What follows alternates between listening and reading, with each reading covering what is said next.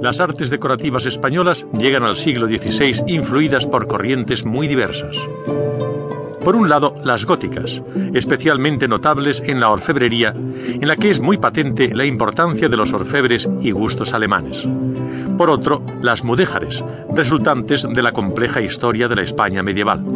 Esta influencia morisca es preponderante en la cerámica y las artes de la madera.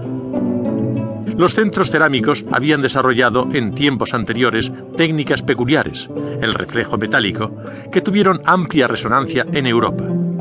Pero el Renacimiento va a incorporar una nueva estética y unas nuevas técnicas para la cerámica. Se hará, a imitación de lo italiano, loza pintada con un repertorio de temas decorativos distante de lo mudéjar. Lo geométrico da paso paulatinamente a las representaciones figuradas y aparecen las grandes composiciones de azulejos.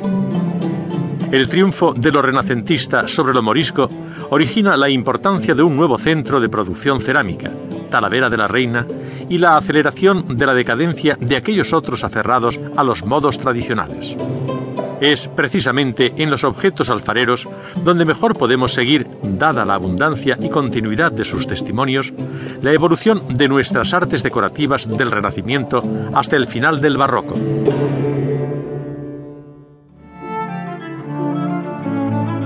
En el mobiliario, la labor de Taracea no desaparece, sino que incorpora los nuevos temas ornamentales, teniendo además gran importancia en el siglo XVI la talla, importancia que pierde en el siguiente siglo con la predilección por las grandes superficies delimitadas por molduras. La desaparición del mudejarismo se ve reforzada por una medida política de gran trascendencia histórica, la expulsión de los moriscos decretada en 1609, acontecimiento que determina la marcha de muchos artesanos. Motivos económicos influyen decisivamente en la evolución de las artes decorativas españolas en el siglo XVII.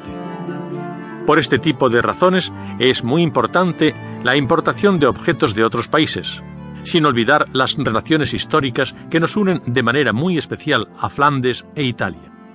Causas todas que conforman la evolución del gusto de la sociedad